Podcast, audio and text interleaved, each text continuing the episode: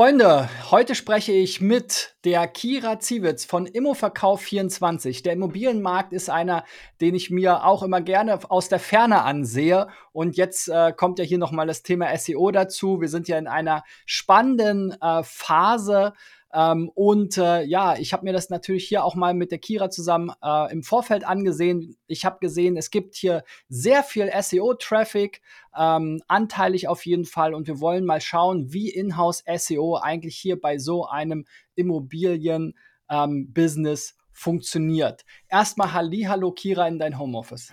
hallo, danke für das schöne Intro. Ich freue mich sehr, hier zu sein und ein bisschen berichten zu können, wie wir bei Immoverkauf24 SEO machen. Genau, darum soll es heute gehen. Wir, ich schaue mir das ja immer von außen so ein bisschen an. Ihr, du, na, die Gäste werden hier in der Regel keine interner verraten, aber wir haben ja in der SEO-Branche glücklicherweise so ein paar Tools, die von außen so ein paar Behauptungen zumindest machen. Da gucke ich mir natürlich immer an, Similar Web zum Beispiel, die jetzt hier sagen, naja, wir haben hier irgendwie 372.000 äh, Leute auf der Seite. Die meisten kommen jetzt hier aus den Channel Search, ja, fast 90 Prozent und davon nochmal 95 Prozent Organic. Also SEO spielt auf jeden Fall eine große Rolle bei euch. Vielleicht kannst du ja schon mal dazu was sagen. Wie ist denn SEO bei euch intern aufgestellt, äh, wenn jetzt zumindest von außen betrachtet so eine große Abhängigkeit davon äh, oder dazu besteht. Genau, wir generieren sehr viel Traffic über SEO, ähm, haben da sehr viele Ratgeberinhalte, die halt dann ähm, den Traffic auf unsere Seite bringen,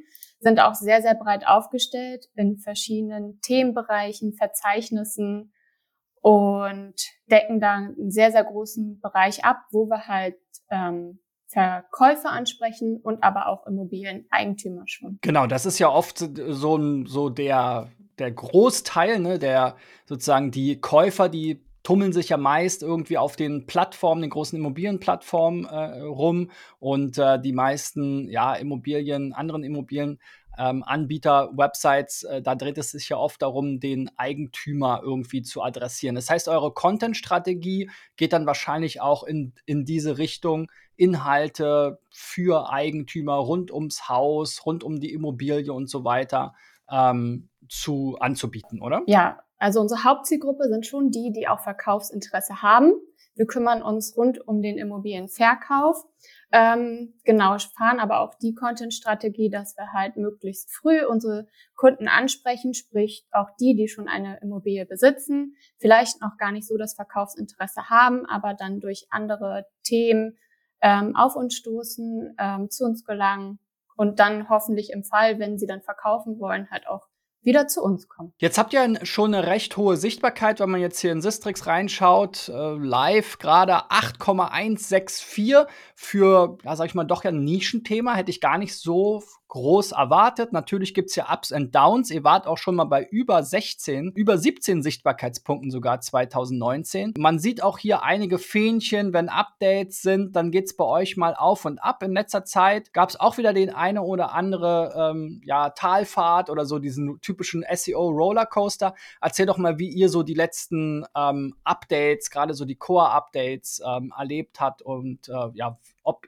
ja, wie ihr darauf reagiert oder wie das auch, was das mit euch macht sozusagen, wenn es da auf und ab geht. Ja, genau. Also wir haben eigentlich eine relativ hohe Sichtbarkeit in der Vergangenheit aufgebaut.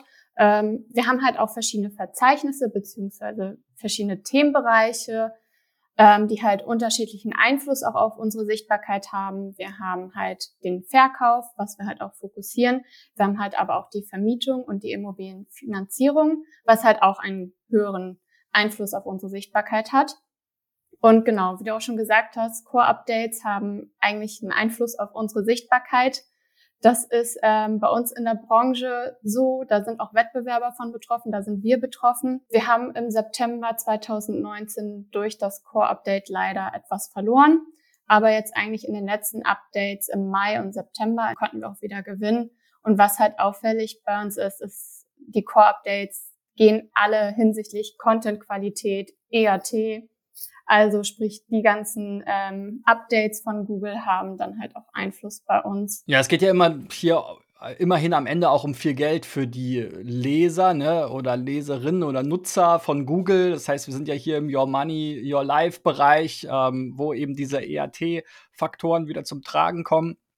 Wir haben eben schon gesagt, oder du hast eben auch schon gesagt, Content, SEO spielt bei euch natürlich eine große Rolle ähm, mit Ratgeberinhalten und so weiter. Wenn wir uns hier mal so ein bisschen die ähm, ja, URLs mit, der, mit den höchsten Sichtbarkeitsanteilen anschauen, dann kommen hier so Themen wie Maklerprovision, Notarkosten, Hausverkaufssteuer, vermieterfreundlicher Mietvertrag, Grunderwerbssteuer, der Immobilienwertrechner natürlich. Genau, sind das so die, die wichtigsten Themen? Wie clustert ihr das? Ähm, es gibt ja hier so ein paar, so Immobilienmakler, Immobilienverkauf, aber auch Services, Tipps für Vermieter. Also wie ist da so die, die ähm, Struktur von den Inhalten? Wie sortiert ihr die bei euch ein? Genau, wir haben halt sehr, sehr viele Themen und sehr, sehr viele informationelle Themen und Ratgeber, die wir damit abdecken. Ähm, wir haben ein großes Thema beim Verkauf, aber auch beim Kauf natürlich. Das sind Kosten, Steuern, das hat hohes Suchpotenzial, Maklerprovision und da versuchen wir dann halt immer sehr, sehr aktuelle Inhalte zu haben. Genau, und haben eigentlich so Cluster bei uns, ähm, einmal nach Verzeichnissen, so nach Themen halt, ob es Verkauf ist, ob es schon Richtung Makler geht oder ob es Finanzierung ist, Vermietung. Und dann aber auch ähm, natürlich so, okay, ist das jetzt ein Ratgeberinhalt? Ist das schon so Richtung, möchte der User schon etwas machen, wie beim Immobilienwettrechner?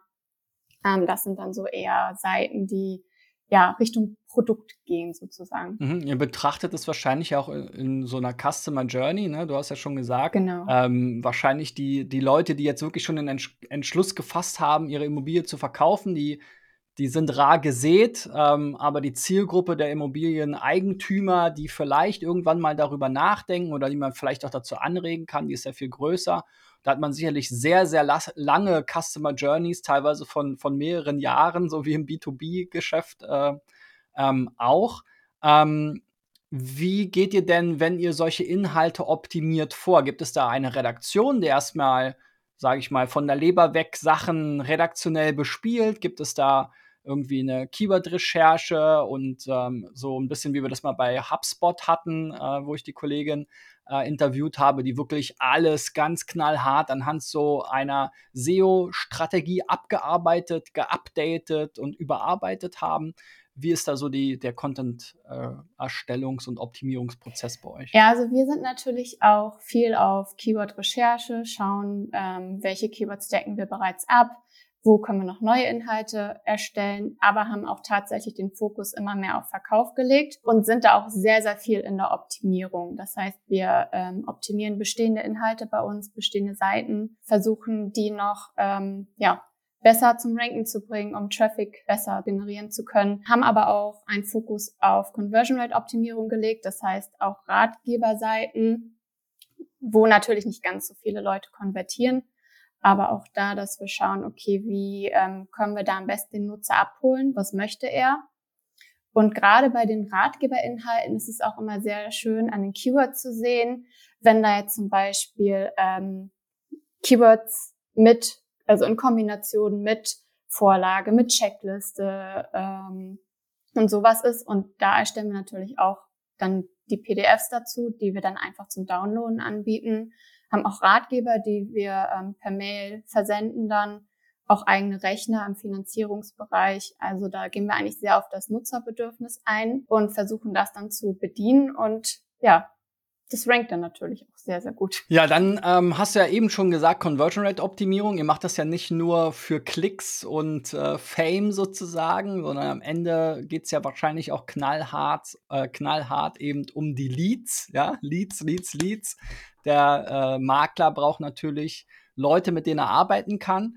Ähm, welche Sp äh, Rolle spielt denn SEO für die Lead-Generierung bei euch? Genau, also wir generieren Leads auf unserer Seite. Ganz klassisch haben da ähm, verschiedene Formulare, die gerade im SEO halt sehr verschieden sind. Im Gegensatz zum Beispiel zu unseren Ads. Da liegt der Fokus auf ähm, unsere zwei Hauptformulare, aber ähm, bei uns im SEO haben wir halt auch noch andere, die wir da einsetzen. Unser Hauptformular ist die Immobilienbewertung, sprich der Nutzer möchte wissen, wie viel seine ähm, Immobilie wert ist. Aber wie gesagt, wir haben auch Mustervorlagen, Ratgeber und eigene Rechner. Der Lead Funnel ist bei uns halt sehr, sehr lang. Also bis man seine Immobilie verkauft, dauert es so ein bisschen. Ähm, sprich, wir holen die Nutzer natürlich auch schon sehr, sehr früh ab mit Ratgeber, Inhalten wie zum Beispiel Kosten, Steuern. Aber auch die Verkaufsgründe sind halt sehr, sehr unterschiedlich. Es können gute Gründe sein, wenn man jetzt in eine neue Stadt ziehen möchte. Äh, vielleicht hat man eine recht kleine Immobilie, möchte die verkaufen, um sich zu vergrößern. Aber gerade beim Verkauf ähm, sind es halt auch oftmals negative Gründe wie Erbschaft oder Scheidung, dass man deswegen seine Immobilie verkaufen möchte. Und das ist dann halt auch immer sehr schwierig, natürlich das irgendwie auf unseren Seiten online zu kommunizieren. Aber da versuchen wir dann halt mit Ratgeberinhalten und PDFs und so ähm, wirklich ähm, die User zu beraten auch. Ja, also gerade die Conversion Rate Optimierung auf so reine Ratgeberseiten ist ja ein relativ, ähm, ja, nicht so ein ganz leichtes Thema. Da hatten wir schon verschiedenste Cases. Ja, ähm, ein Beispiel, was ich immer wieder gerne bringe, ist Reishunger, die eben auch mit ganz viel Traffic generiert haben, mit Rezepten und dann dort irgendwann ganz viele Sachen probiert haben. Wie können sie jetzt die Leute, die da nach so einem Rezept googeln, irgendwie konvertieren und denen ihre Produkte verkaufen? Und irgendwann waren es dann halt die Gewinnspiele, die dann eben dazu geführt haben, dass man sich für eine Newsletter eingetragen hat und so weiter. Dann dann eben so eine ähm, Lead-Strecke sozusagen aufgebaut wurde. Bei uns sind es die äh, Google-Updates, die immer sehr gute Treiber sind. Ja, wir, ich mache dazu natürlich Videos, Podcasts, aber wir haben eben auch eine ganz gut rankende Google-Update-Übersichtsseite, wo natürlich auch entsprechende Call-to-Actions drauf sind, unsere SEO-Checks, wo wir dann natürlich auch Hilfe anbieten. Also solche ähm, Themen können das immer äh, äh, wieder sein. Was sind denn für euch jetzt neben der reinen Anzahl an Leads die wichtigsten ähm, Kennzahlen im SEO? Weil da gibt es ja ganz viele. Ne? Wir haben jetzt über Sichtbarkeit gesprochen. Das ist immer eine Zahl, mit der man so irgendwie mehr oder weniger was anfangen kann. Also es ist eine schöne Visualisierung, man kann da irgendwie was mit verbinden. Ähm, ich finde auch, also ich treffe auch immer wieder Geschäftsführungen an, die das irgendwie ganz gerne sieht und sich gerne dann vergleicht, ja, weil es halt so ein bisschen relativ leicht zu vergleichende Kennzahl ist. Aber für uns als SEOs natürlich auch so seine Vor- und Nachteile hat.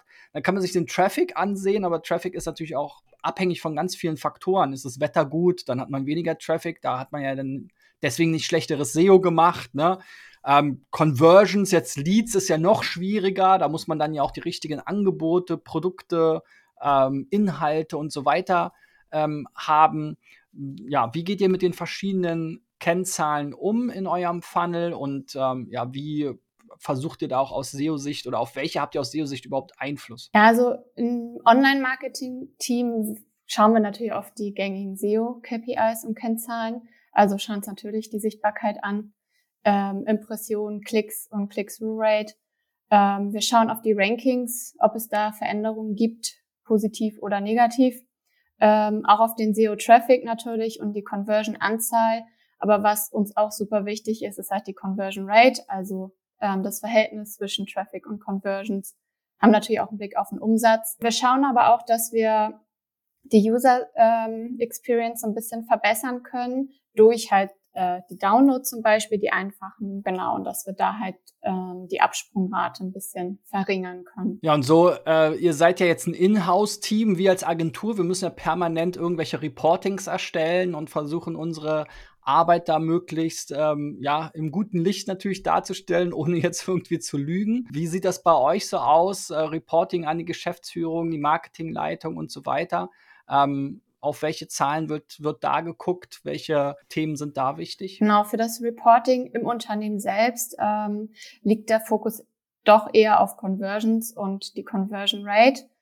Ähm, was ganz schön ist, ist so, dass auch da schon so Sichtbarkeit und Traffic so ein bisschen eher zweitrangig ist. Natürlich wird das so ein bisschen beobachtet, aber es geht halt wirklich darum, relevante User ähm, auf unsere Seite zu haben und dass dann halt auch relevante Anfragen generiert werden, mit denen wir dann auch weiterarbeiten können. Genau. Ich hatte kürzlich auch ein Gespräch zum Thema äh, Publisher SEO und auch ein Gespräch zum Thema ähm, Finance. Und ähm, ich sehe da so einige ähm, Parallelen, ja, weil du hast ja schon gesagt, EAT, Your Money, Your Life, also äh, sehr redaktioneller Ansatz. Also man könnte ja fast schon sagen, ihr betreibt da ja auch so eine Art von Content Marketing. Bei ähm, dem Arthur äh, zum Beispiel, mit dem ich gesprochen hatte, ging es auch immer wieder im Finance-Bereich so um dieses Thema äh, Topical Authority, also im Prinzip der Anspruch, dass der Kunde, der potenzielle eben immer zur Brand findet bei den verschiedenen Themen. Habt ihr denn auch so äh, festgestellt, dass ihr auch zu ähm, ja, eher Lead-orientierten Seiten oder eher so produktorientierten Seiten